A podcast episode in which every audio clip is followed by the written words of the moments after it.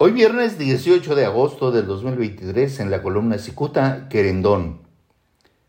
Resguardado en las enaguas senatoriales de su patrón, quien también es su faro luz y guía, el exsecretario de Salud en Baja California, el doctor Alonso Pérez Rico, supone que su asistencia a las llamadas jornadas por la paz le ofrecen impunidad ante el tráfico de fentanilo detectado por las autoridades durante su gestión como titular de salud.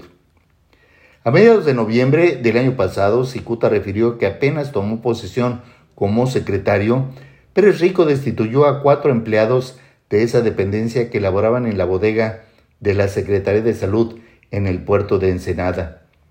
El doctor Pérez Rico nombró en su lugar a personajes de su confianza, pero incapaces de realizar el trabajo. Este quedó en evidencia, pues eh, los nuevos empleados simplemente acusaron a los anteriores de un escandaloso faltante de ampolletas de fentanilo. Cicuta subrayó que el robo de fentanilo alcanzaba la impresionante cifra de 60 mil dosis. El columnista también refirió que según trabajadores del sector salud en Ensenada no resultaba lógico que alguien haya extraído 60 mil dosis de fentanilo aplicado en ese momento a un máximo de 100 pacientes.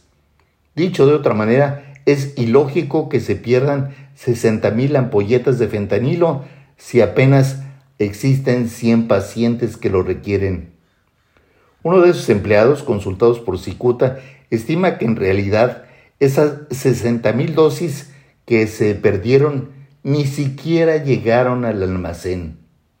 Agrega que, según asegura alguno de los trabajadores destituidos, se detectó que había faltante en algunas de las cajas con 500 ampolletas cada uno que llegaban a la bodega. Aunque los encargados de almacenar el opiáceo reportaron que alguna caja eh, había sido violada, nadie acudió a realizar la verificación.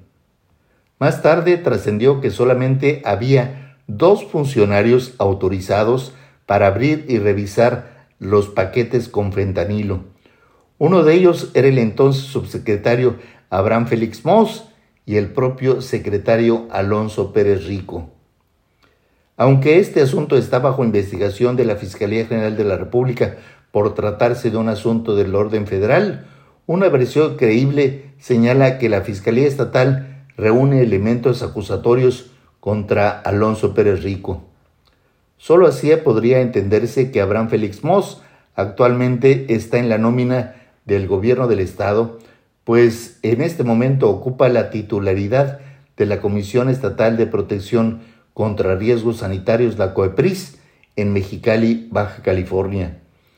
Al enemigo pueden decir, hay que mantenerlo a la vista.